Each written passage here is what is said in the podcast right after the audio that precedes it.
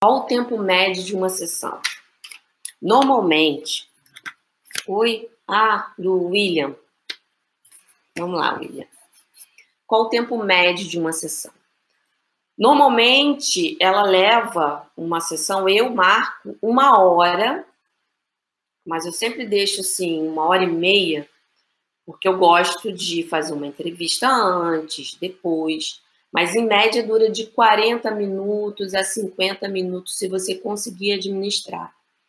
Que quando você vai aumentando o seu nível do reiki, não vai a necessidade de você ficar muito tempo na posição vai diminuindo, você consegue fazer um tratamento completo com menos tempo.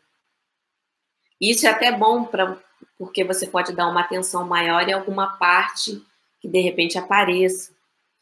Então, eu normalmente faço um tempo de uma hora e meia, mas essa uma hora e meia é para mim.